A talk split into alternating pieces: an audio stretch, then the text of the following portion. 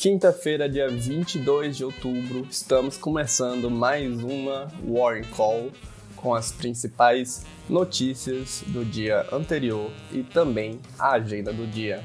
Meu nome é Iago, eu sou analista de conteúdo de mercado aqui da Warren e sou eu quem vou trazer essas notícias para vocês.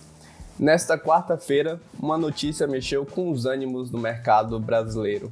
Um voluntário brasileiro que participava dos testes clínicos da vacina desenvolvida pela Universidade Oxford e pelo laboratório de AstraZeneca, morreu devido às complicações de Covid-19.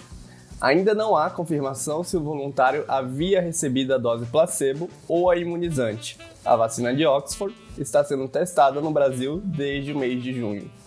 E, segundo a Anvisa, o Comitê Internacional de Avaliação de Segurança sugeriu o prosseguimento dos estudos com a vacina e alegou que o caso está sob avaliação. Na Bolsa Brasileira, em um dia volátil, o Ibovespa chegou a encostar nos 101 mil pontos, mas não sustentou. O mau humor internacional acabou derrubando e deixando o Ibovespa encerrar próximo à estabilidade e as ações das operadoras de shopping centers se destacaram entre as altas do Ibovespa. Com a chegada do final do ano, é esperado que o setor consiga performar muito melhor. Destaque para a Multiplayer, para o Iguatemi e para o BR Malls, que subiram aí mais do que 2% cada uma delas. E a VEG liderou as perdas do índice nesta quarta-feira, a empresa apresentou um balanço trimestral poderosíssimo e acima do esperado, com um aumento do EBITDA de quase 28%, ultrapassando 935 milhões de reais. Entretanto, os investidores realizaram lucro sobre a ação, que vinha crescendo nas últimas quatro sessões consecutivas.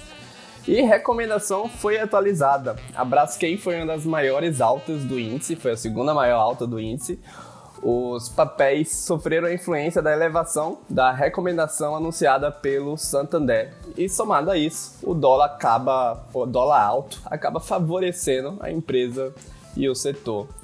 E as ações do setor de turismo recuaram com os ruídos causados pela notícia da vacina de Oxford. Em Wall Street, os principais índices encerraram em território negativo depois de pairar perto da estabilidade em grande parte do dia. O grande destaque lá vai para as ações do Snap, que dispararam 28% depois de registrar um lucro líquido surpreendente. No mercado de juros futuros, as taxas fecharam em alta moderada depois de duas sessões de queda firme.